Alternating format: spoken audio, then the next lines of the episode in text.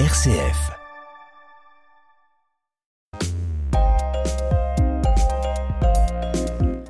Lorsque j'ai commencé à me passionner pour l'astronomie, Joël, oh, c'était il y a bien longtemps.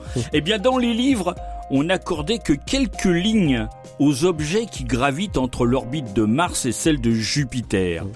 Cérès, autrefois le plus gros de tous les astéroïdes, aujourd'hui la plus petite des planètes naines, semblait une planète minuscule mais totalement dépourvue d'intérêt. Et ce n'est plus le cas. Non, aujourd'hui c'est l'inverse.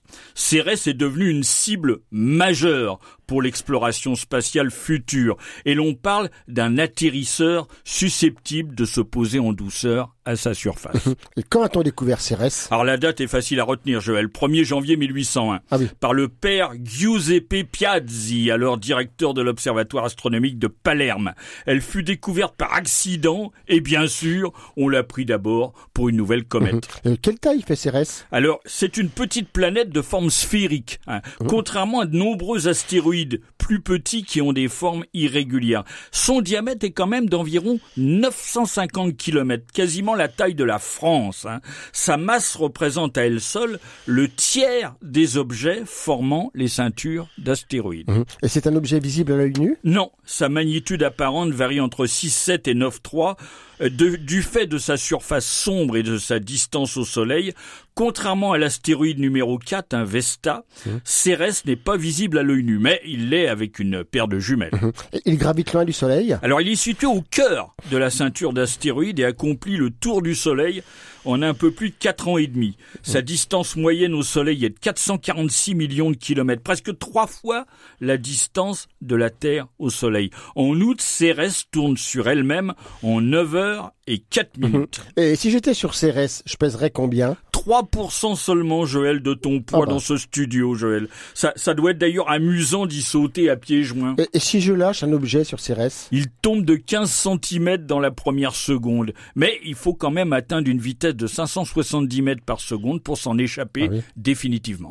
Euh, Est-ce qu'aujourd'hui Cérès n'est plus classé parmi les astéroïdes Alors non, son statut a changé plus d'une fois. hein. Jo- Johann Bode, au 19e siècle, pensait que Cérès était la, la fameuse planète manquante, euh, dont on estimait la présence nécessaire pour combler l'immense vide euh, qui règne entre l'orbite de Mars et celle de Jupiter. Elle resta planète jusqu'à ce que d'autres astéroïdes, Pallas, Junon, Vesta, fussent découverts. Et, et aujourd'hui Alors en 2006, le débat concernant le statut de la petite planète Pluton fit reconsidérer celui de Cérès. Elle a failli devenir la cinquième planète à partir du Soleil, mais elle fut intégrée à la nouvelle catégorie des planètes naines. C'est d'ailleurs la seule planète naine à graviter entre Mars et Jupiter.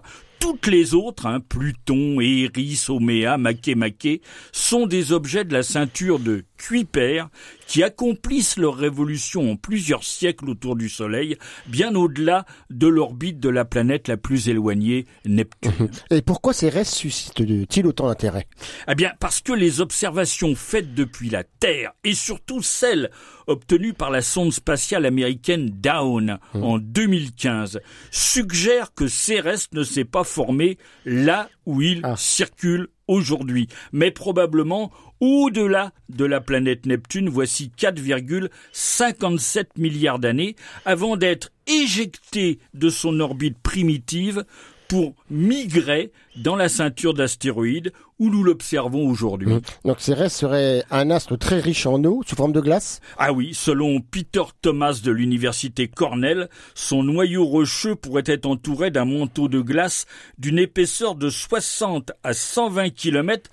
Ah oui. Non, six fois la quantité d'eau douce disponible sur Terre.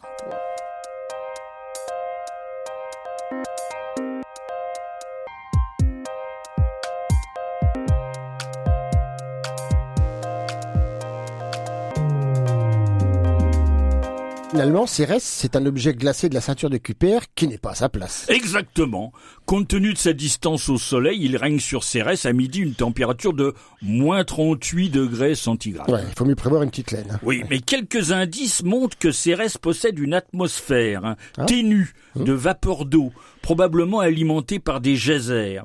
Sa surface est probablement composée d'un mélange de glace d'eau et de différents minéraux hydratés comme des carbonates ou de l'argile, ainsi que des, des, oui, des composés carbonés en grande quantité.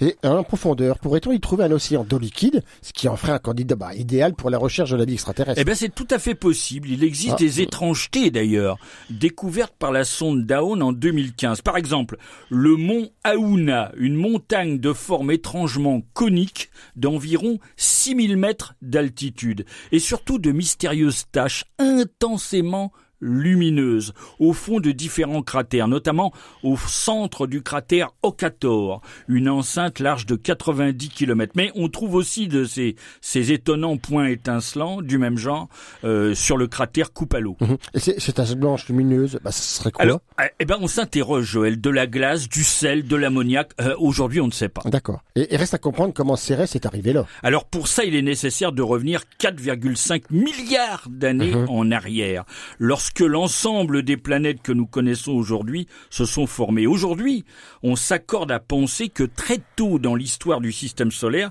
les quatre planètes géantes, Jupiter, Saturne, Uranus et Neptune, auraient migré. ce que l'on nomme le modèle de Nice. C'est ça, ce modèle s'est imposé à partir des années 2000, grâce notamment aux chercheurs Alessandro Morbidelli mhm. et de ses collègues de l'Observatoire de Nice. Mhm.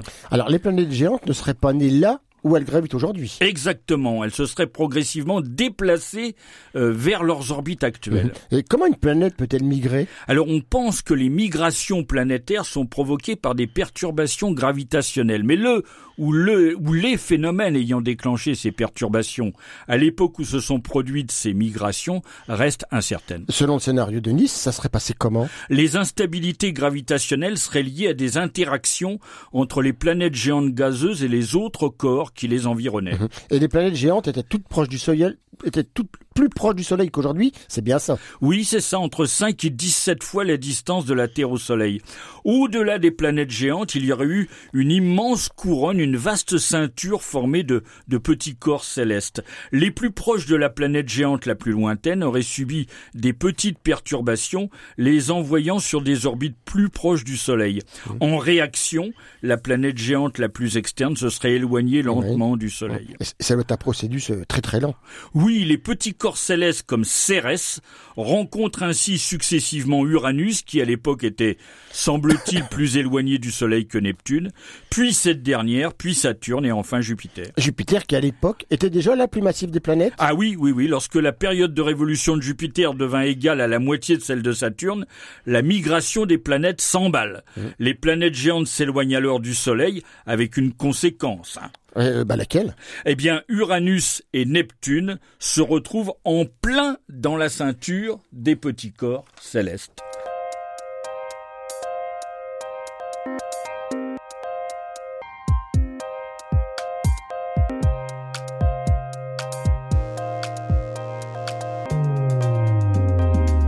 Neptune au milieu d'un disque de petits corps célestes. C'est un peu comme deux renards dans un poulailler, non? Exactement. Une foule d'objets sont projetés vers l'intérieur du système solaire, là où se trouvent déjà la Terre et la Lune. Cet afflux d'objets serait la cause de ce que l'on nomme le grand bombardement tardif. Voici 4 milliards d'années. Une période où les planètes telluriques, les planètes rocheuses, auraient subi de nombreux impacts d'astéroïdes. Et ce scénario séduisant est-il certain? Non. Ces auteurs admettent qu'il comporte plusieurs points faibles si la migration des planètes géantes s'est effectivement prolongée pendant quelques centaines de millions d'années, elle aurait dû perturber les orbites des quatre planètes telluriques qui existaient déjà à cette époque. Et ce n'est pas le cas. Non, heureusement pour nous. Il semble que ça ne se soit pas produit. Notre présence suggère que la migration des planètes géantes se serait peut-être produite beaucoup plus tôt. Beaucoup plus tôt, c'est-à-dire Eh bien peut-être quelques dizaines de millions d'années seulement après la naissance du système solaire. C'est aussi ce que suggèrent les les modèles des formations des astéroïdes troyens qui précèdent ou suivent Jupiter sur son orbite, ainsi que l'âge de certaines inclusions prélevées dans les météorites. si je comprends bien, le modèle de Nice est loin d'être définitif. Des travaux récents publié dans la prestigieuse revue Nature, propose une modification de ce scénario qui semble résoudre ces problèmes. Mhm. Et ces travaux se fondent eux aussi sur des simulations numériques, j'imagine? Ah oui, oui, oui. Selon cette étude, l'événement à l'origine de la migration des planètes géantes serait la dispersion du vaste disque de gaz au sein duquel se sont formés l'ensemble des planètes. Cette phase intervient très tôt dans l'histoire du système solaire. Le vent solaire disperse très rapidement le gaz encore présent dans le disque protoplanétaire en le poussant vers l'extérieur. Hum, et quel effet ça aurait? Eh bien, selon les auteurs, la frontière interne du disque de gaz s'éloigne du Soleil et entraînerait avec elle les planètes voisines de cette frontière. Dans le cas du système solaire, les simulations numériques montrent que Jupiter, du fait de sa masse élevée, est la seule à résister à cette migration. Mais pas les autres planètes géantes. Non, moins massif, Saturne aurait été entraîné loin du Soleil et sa migration aurait déstabilisé les orbites d'Uranus et de Neptune, les repoussant alors en plein cœur du disque des petits corps célestes où circulait Cérès, comme dans le scénario de Nice. Sauf que tout se passe beaucoup plus tôt en fait. C'est ça. L'étude suggère que, selon ce nouveau scénario, la migration des planètes géantes pourrait s'être achevée moins de 10 millions d'années après la formation du système solaire, ce qui résout bien des problèmes. Et dans ce scénario, que devient le grand bombardement tardif? Eh ben, en fait, en réalité, beaucoup doutent de son existence. Ah. Quelquefois, le, quel que soit le scénario, une chose est certaine. Cérès est né dans les régions externes et froides du système solaire, bien au-delà de l'orbite de Saturne. Capturée ensuite par les planètes géantes, elle aurait migré ensuite vers son, son emplacement actuel. À l'évidence, la plus petite des planètes naines est un astre qu'il apparaît urgent et important d'explorer en priorité. Eh ben, nous arrivons déjà à la fin de notre émission, Bernard. Nous en savons plus sur Cérès. Nous vous disons au revoir à toutes et à tous. Au revoir Bernard et à bientôt pour un autre Juste Ciel. Au revoir Joël.